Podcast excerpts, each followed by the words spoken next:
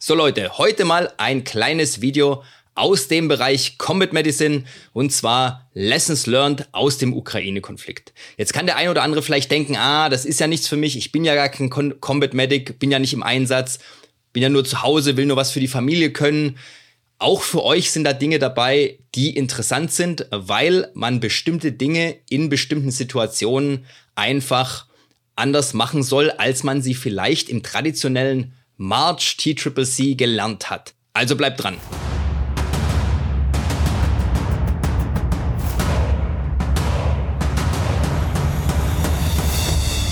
Herzlich willkommen auf dem Weg des Kriegers. Mein Name ist Michael Strauch und das hier ist Project Archangel. In diesem Podcast teilen meine Gäste und ich unsere Erfahrungen, Erlebnisse und Erkenntnisse, die wir auf diesem Weg gemacht haben. Mein Ziel ist es, euch bei der Steigerung eurer körperlichen Leistung, der Schärfung eurer mentalen Fähigkeiten und bei eurer spirituellen Entwicklung zu unterstützen und zu begleiten. Erstmal ein kleiner Hintergrund, wie ich zu diesen neuen Informationen überhaupt komme. Ich war jetzt vor kurzem auf der CMC, der Combat Medical Care Conference. Und es war richtig geil. Ja, es waren jede Menge Vorträge da. Ich habe mir auch wirklich, ich kam mir vor, als ob ich wieder in der Uni sitze, ja, auf meinem kleinen Stuhl mit meinem Notizbuch und zwischendurch Fotos machen von der Leinwand, ja, und natürlich ähm, nur die Hälfte mitgeschrieben und auch nur die Hälfte Fotos gemacht, ne, wie es halt so ist. Aber ich habe aufgepasst und deswegen werde ich, denke ich, schon die wichtigsten Knackpunkte jetzt noch zusammenkriegen. Ja, ich habe ein paar Fotos, ich habe mir was aufgeschrieben. Ich kann euch jetzt hier auf YouTube leider die Fotos nicht unzensiert zeigen, was wirklich schade ist, aber YouTube mag nicht so mit Blut und so, ihr wisst Bescheid, ja. Wer die Fotos sehen will, weil er sich dafür interessiert, ja, aus welchem Grund auch immer, normalerweise aus ähm, beruflichen Gründen, na, der kann gerne mal auf meinem Patreon-Kanal gucken, mich dort ein bisschen unterstützen, da lade ich die Fotos hoch, weil da habe ich kein Problem damit. Kommen wir aber gleich mal zum ersten Punkt. Ähm, wer hat dort die Vorträge gemacht? Die interessantesten Vorträge für mich jetzt als Anwender sozusagen waren die Vorträge von den Combat Medics, den freiwilligen Combat Medics und aber auch ähm, Special Operations Medics von den Ukrainern direkt. Die beiden verschiedenen Gruppierungen haben natürlich jeweils aus ihrer Sichtweise über den Konflikt und über die Lessons Learned berichtet. Ist aber trotzdem, denke ich, ähm, interessant, Punkte von beiden Seiten mal zu hören. Ich gehe einfach mal in einer groben Mischung auf alles ein, weil ich im Aufschrieb leider nicht getrennt habe, wer jetzt genau was gesagt hat. Aber es ist tatsächlich eigentlich auch egal. Wir fangen mal an. Wir gucken uns mal das erste Ding hier an. Erstes Schaubild. Jetzt sehen wir schon, okay, TCCC geht eigentlich davon aus, dass wir diese Golden Hour haben. Ja, die hatten wir auch in den letzten 20 Jahren immer. Wir haben praktisch, oder wir sage ich, ne, der Westen, die zivilisierte Welt hat gegen böse Terroristen und Insurgents gekämpft und hatte dort natürlich erheblichen, äh, erhebliche Überlegenheit zu Lande, zu Wasser und in der Luft. Ja, Wasser war jetzt weniger relevant, vor allem in Afghanistan, ne, da ist nicht so viel mit der Marine, aber eben auch in der Luft. Das heißt, du konntest deine Verletzten relativ schnell per Lufttransport evakuieren und hast äh, ein Transportfenster von unter einer Stunde gehabt. Ja, das war so das Ziel, diese Golden Hour, dass er praktisch beim Chirurgen auf dem Tisch liegt innerhalb von einer Stunde. Das konntest du dort auch machen, weil deine Flugzeiten teilweise bloß 20 Minuten waren. Von Contact, also äh, Point of Injury, ja, von der Gefechtslinie oder wo der Hinterhalt stattgefunden hat, bis zum Roll 2 Hospital. Jetzt hier ist es ein anderer Konflikt. Ja, das haben die dann auch relativ schnell gemerkt, weil die Ukraine keine Luftüberlegenheit hat. Sie ist auch nicht irgendwie equal, sie ist unterlegen in der Luft. Ja, das heißt, da vorne können sie, also du kannst davon ausgehen, dass es dort keine Luftevakuierung gibt. Da fliegt kein Hubschrauber, um Verletzte abzuholen. Das bedeutet, die einzige Methode, dort rauszukommen, ist per Auto und wenn es ganz dumm läuft, zu Fuß. Ja? Und wenn du nicht mehr laufen kannst, dann bist du darauf angewiesen, dass dich deine Jungs oder wer auch immer da rausträgt. Na? Die sind also jetzt von Evaku Evakuationszeiten von unter einer Stunde oder im TCCC ist es ja so schön, ne? Tourniquet angelegt und dann innerhalb von zwei Stunden konvertieren wir das Tourniquet in ein, in ein Pressure Dressing, also in einen, einen Druckverband. Das muss meistens schon gar nicht mehr der Erstversorger machen. Ne? Das macht meistens schon jemand ähm, in der Luft, oder im Fahrzeug, der dann schon höher qualifiziert ist und das während dem, während der Evakuationsphase machen kann. Oder er liegt sogar mit Tourniquet schon beim Chirurgen auf dem Tisch und dann ist das Ding sowieso abgefrühstückt. Hier jetzt muss man davon ausgehen, dass ähm, die Evakuation durchaus mal zwölf Stunden verzögert sein kann. Ja, da sind wir schon bei Bohrinsel-Sachen. Ne?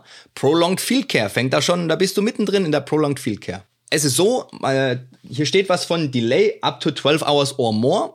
Mir hat der Arzt, also einer von den Chirurgen da unten gesagt, wenn du Glück hast und abends angeschossen wirst, hast du nur sechs bis acht Stunden Evakuierungszeit. Weil die Evakuierungen nur nachts stattfinden. Die können nur nachts stattfinden, ja, wegen Artillerie und Luftüberlegenheit.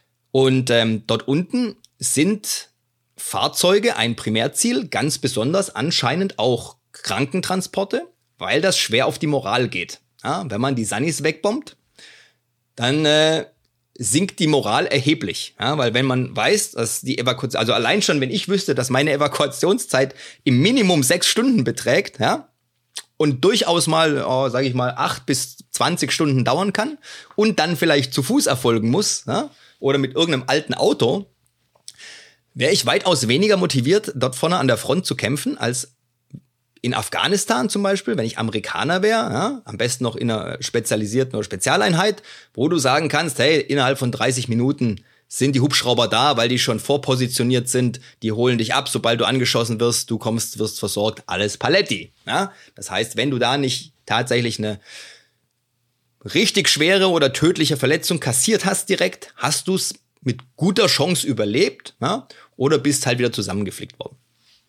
Also für die Moral ist die medizinische Versorgung, ich würde es nicht sagen ausschlaggebend, ne, aber schon ein großer Faktor. Und da unten ist es wohl so, dass eben medizinisches Personal, medizinische Einrichtungen und Evakuationsflüge, ähm, die es ja nicht gibt, ja, aber Fahrzeuge eben auch Ziele sind. Deswegen wird da eigentlich, haben die gesagt, nur nachts gefahren. Ja. Es gibt mit Sicherheit ähm, Einheiten von Freiwilligen oder sonst auch wer, die das anders machen, aber der Arzt dort unten hat gesagt, die Evakuierungen finden in der Regel nur nachts statt. Ja. Wie gesagt, Ausnahmen bestätigen die Regel, aber geht mal davon aus, ihr wartet, bis es nachts ist, wenn ihr angeschossen werdet. Oder angesprengt oder ne, was auch immer ihr Glück gehabt habt. Wow, ich will euch nicht lange unterbrechen, nur ganz kurz was in eigener Sache. Wenn ihr bis hierher geschaut habt, dann ist es doch bestimmt so gut, dass es ein Daumen hoch wert ist, oder? Also klickt den kurz an. Wenn es euch besonders gut gefallen hat, gerne auch ein Abo dalassen und wenn ihr nichts verpassen wollt, die Bimmel einschalten. Und wenn ihr keine Ahnung habt, wer ich bin und ob ich überhaupt qualifiziert bin, euch hier irgendwas über dieses Thema zu erzählen, schaut doch mal in meine Playlist Söldnergeschichten rein. Am besten bei Teil 1 anfangen. Sind mittlerweile über 40 Teile, da erzähle ich meine gesamte Geschichte und ähm, die meisten Leute finden die tatsächlich interessant. also, tut mir einen Gefallen, Daumen hoch, Söldnergeschichten anschauen. Jetzt will ich euch nicht länger aufhalten. Weiter geht's. Nächstes Problem war eine, die niedrige Qualifizierung Zivil, des Zivilpersonals in den Gegenden dort, um mit Trauma umzugehen. Ja? Das heißt, dein, dein durchschnittlicher Zivilist, der da rumläuft, hat eigentlich keine große Ahnung, was er machen soll, na, wenn du eine traumatische Verletzung hast, eine Kriegsverletzung. Ähm, die große Strecke der Front, ja, die Front ist ja riesig von der Länge her. Dementsprechend kannst du auch ähm, Krankenstationen, Roll 2 und so weiter sehr, sehr schwer vorpositionieren. Ne? Weil du so viele bräuchtest, so viel hast du nicht. Ne? Du musst die also an spezifischen Plätzen äh, positionieren, wo halt am meisten los ist oder wo halt verkehrstechnisch Knotenpunkte sind. Und wenn du nicht gerade an so einem Punkt kämpfst, ne, dann hast du eben, wie gesagt, wieder mehr Zeit im Krankenwagen sozusagen. Ähm, über die, bei denen du dann drüber nachdenken kannst, ne, was du da machst, wenn du Freiwilliger bist. Dann, wie ich gerade gesagt habe, Impossibility of Air Evacuation from the Frontline. Das heißt, von der Front wird niemand mit dem Hubschrauber abgeholt. Und ähm, die äh, Evacuation time from point of injury to the operating table can exceed 1.5 to 2 hours. Ja? Also diese 1,5 bis 2 Stunden, das war so ein bisschen so der Knackpunkt, wo man dann, wo es dann hieß, so, ab zwei Stunden wird es dann eng mit verschiedenen Sachen, die wir im T-Triple-C machen. Das ist aber nur die, also diese eineinhalb bis zwei Stunden sind die Evakuationszeit, ja, die die Evakuation an sich dauert. Die bis zu zwölf Stunden Evakuationsdelay das ist, bis die Evakuierung überhaupt stattfindet. Ja, also das sind zwei verschiedene Paar Schuhe. Der Weg von der Front bis ins, bis ins Roll One, ja, also bis in das, ähm, ich glaube, es ist das Roll One, bin ich mir jetzt nicht hundertprozentig sicher, aber bis zur ersten Station, wo eben äh, chirurgisch was gemacht werden kann, ja, ist es eineinhalb bis zwei Stunden. Bis dich da jemand hinfährt, kann sein, dass du bis zu zwölf Stunden wartest. Ja, also eben wie gesagt, weil die dich normalerweise halt nur anscheinend nur nachts abholen. Ich weiß, ich habe auch schon Videos gesehen, wo die mit ihrem Krankenwagen hier vor und zurückfahren, aber da bin ich mir nicht sicher, ob die bis an die Front fahren oder ob die irgendwie keine Ahnung vom Roll 1 zum Roll 2 fahren oder so irgendwelche solche Transporte machen. Ja? Das ist jedenfalls das, was die Special Operations Medics in der Ukraine auf dem Vortrag gesagt haben und daran würde ich mich halten. Ja? Was ich auf irgendeinem Video gesehen habe, was irgendjemand gedreht hat, wer weiß, ob die das immer so machen oder ob die einfach mal irgendwas gefahren sind und gesagt haben, sie machen jetzt gerade irgendwie. Ne? Das weiß man ja alles nicht. So, dann eben No Safe Location for any Medical Aid Point. Wie gesagt, wenn die Russen wissen, wo eine medizinische Station ist, wird die angegriffen. Das heißt, die Dinger sind immer unterirdisch, ja, irgendwo in Kellern oder abgedeckt. Meistens aber unterirdisch, also im Keller, ne? weil wenn du irgendwo oberirdisch bist, ähm, und dann Artillerie kommt, dann hast du halt noch weniger Chancen, als wenn du zumindest mal noch eine Betondecke über dir hast. Nicht, dass jetzt bei einem direkten Treffer das auch viel helfen würde wahrscheinlich, ja, aber es ist besser als nix, gell? So, das waren mal so die ersten Punkte von den, von den Special Operations Medics. Bleiben wir gerade mal dann bei denen.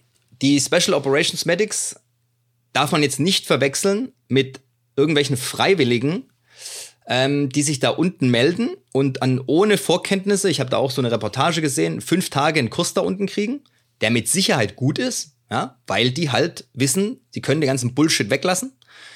Die machen Anwendung, ja, und zwar die Anwendung nach dem neuesten Stand, was man da unten halt für Lessons Learned gemacht hat. Ja. Deswegen, wenn da unten einer diese fünf Tage Ausbildung gemacht hat von diesen Freiwilligen und danach zwei Wochen da unten gearbeitet hat, ja, Verletzte von der Front abholen, tatsächlich, ja, ähm, oder eben im, im, im, im OP mithelfen, ja, wenn die neuen Leute reinkommen, ähm, da muss ich sagen, dann äh, Hut ab, ja, dann kann der was. Ja, zumindest praktisch wahrscheinlich mehr als die meisten Leute, die hier in Deutschland im Rettungsdienst arbeiten, weil die gar nicht die Möglichkeit haben, so viel Trauma zu sehen und dort so viel machen zu dürfen und zu müssen in dem Fall. Das, was die, was wir uns jetzt anschauen, das hier, das ist die Ausbildung für die ähm, tatsächlich die Operator und Combat Medics. Das heißt, die machen ihren T-Triple-C-Kurs, dann haben die nochmal zwei Wochen extra Kurs mit Medical Skills, dann äh, Prolonged Field Care, Refreshments meint er nicht, er meint ein Refresher, ja. Das heißt nochmal auffrischen, was, was ist Prolonged Field Care, was wird da, was muss ich da alles machen, worum geht's da? Ähm, und halt irgendwelche Skills nochmal lernen. Das sind ja dann mehr oder weniger Nursing Skills, das heißt Krankenpflege Skills die nicht mehr mit so der Akutverletzung zu tun haben, sondern mit dem längerfristigen Behandeln. Ja? Dann einen Live-Tische- und Kadaverkurs, also muss ich sagen, Respekt, dass die das kriegen oder dass, ich meine, dort unten, sobald Krieg ist, dann sind dann die Tierschutzregeln sowieso wieder hier hinten runter, ne?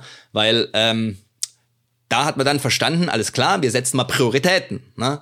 Und wir machen jetzt Live-Tissue-Training mit unseren Jungs, weil die vorne sonst nämlich das erste Live-Tissue-Training an unseren eigenen Soldaten machen. Ja, und dann lassen wir sie lieber erstmal an einem Schwein machen, dass sie die Fehler nochmal ausmerzen können und ein bisschen Selbstsicherheit kriegen, als dann direkt am Menschen. Ja, also dass eigentlich jeder normal denkende Mensch, der damit rechnet, dass diese Medics, die er ausbildet, auch in den Einsatz gehen, kann nicht gegen Live-Tissue-Training mit Schweinen sein. Ja, ähm, und jeder, der dagegen ist, der hat meiner Meinung nach einen an der Klatsche. Ja, so. Ähm, ich hoffe, dass der nie einen Medic braucht, der das dann können soll bei ihm. Ähm, dann Practicing at the Point of Care Roll 2, also die haben dann praktisch ein Praktikum, ja, wo sie dann bei einer Roll 2 üben. Ich bin nicht so ganz, ganz im Fluss mit diesen Roll 1, Roll 2, Roll 3, ja. Ähm, also seht mir das nach, ich habe nie in so einem, in diesen Rolls gearbeitet. Ähm, wir waren immer ganz vorne, wenn wir irgendwo waren, ja. Und ähm, uns war es dann auch scheißegal.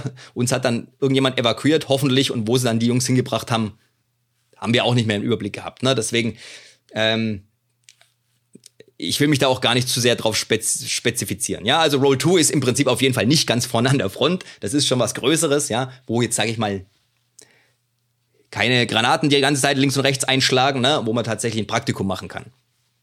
Und dann Training and Work with SRTs, das sind die Surgical Resuscitation Teams. Ähm, falls jemand übrigens weiß, was der Unterschied genau, ich hätte es damals fragen können, ich habe es nicht.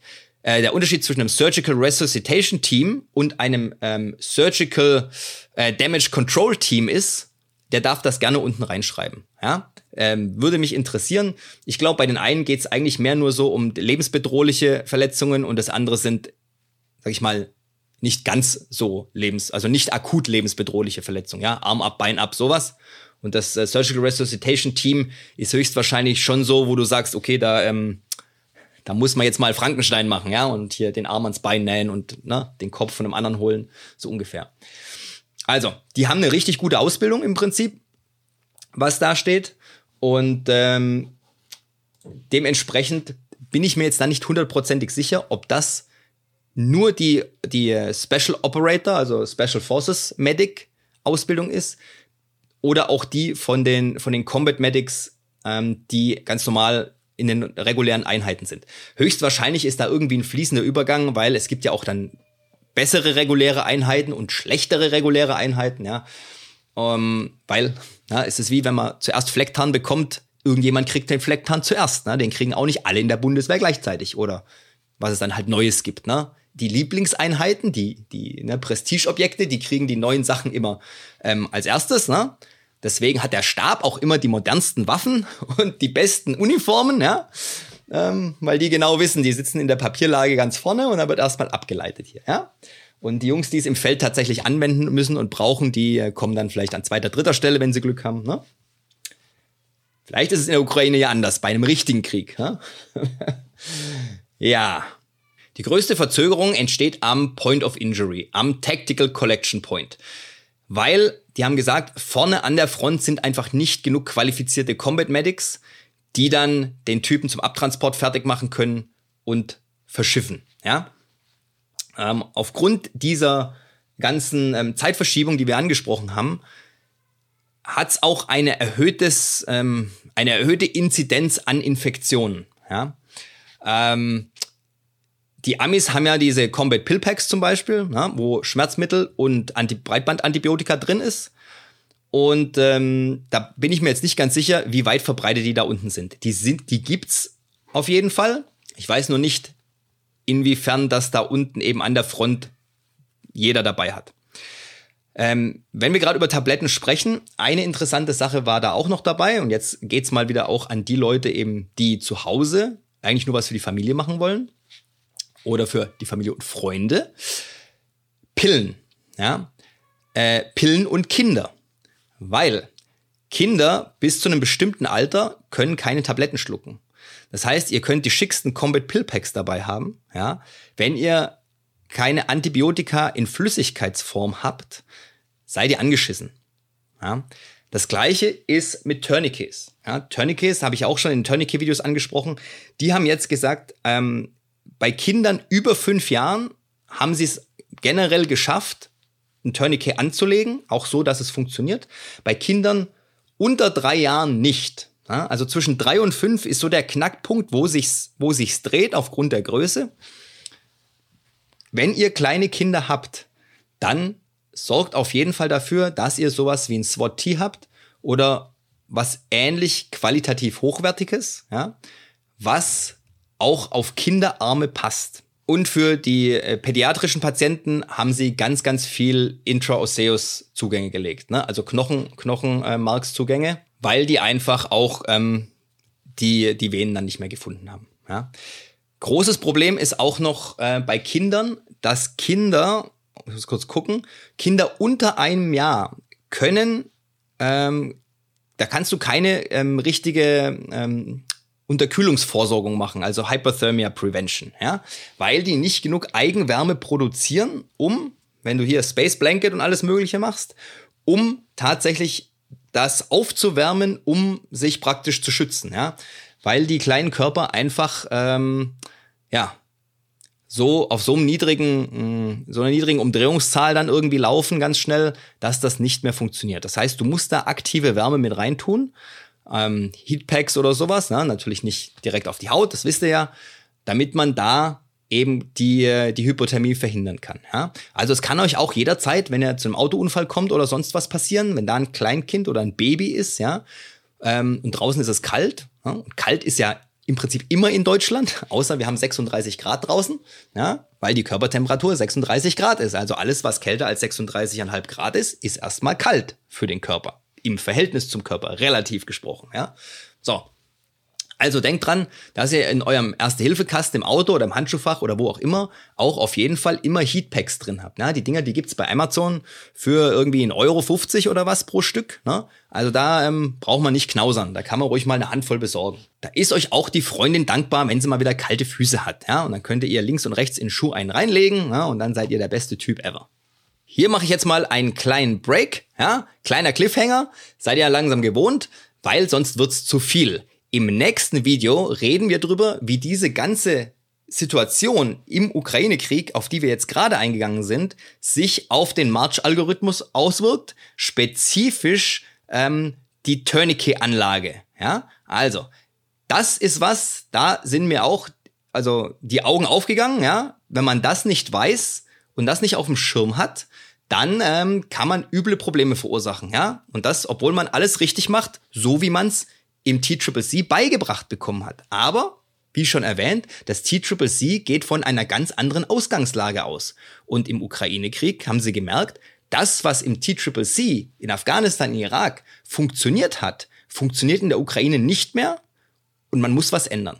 Und damit ihr das nicht verpasst, abonniert den Kanal am besten, macht die Bimmel an, ganz wichtig, ja? Und äh, lasst mir auf jeden Fall ein Like da, wenn es euch bis jetzt gefallen hat. Wir sehen uns dann im nächsten Video. Bis dahin, Haltet die Ohren steif, macht's gut, euer Mike. Wenn es euch bis hierhin gefallen hat, dann dürft ihr mir gerne ein 5-Sterne-Review dalassen, den Kanal weiterempfehlen. Schaut auch gerne mal auf meinem YouTube-Kanal vorbei, Project Archangel. Ich bin auch auf Instagram, auch Project Archangel. Wenn ihr Fragen habt, könnt ihr mir an irgendeiner Stelle, wo es möglich ist, die Fragen gerne stellen. Ich versuche immer, die zu beantworten, soweit ich kann. Auf dem YouTube-Kanal findet ihr auch eine E-Mail-Adresse, also alles kein Problem. Ich hoffe, wir hören oder sehen uns dann beim nächsten Mal. Bis dahin immer dran denken, es geht nur um den Weg und nicht um das Ziel. Macht's gut, haut rein.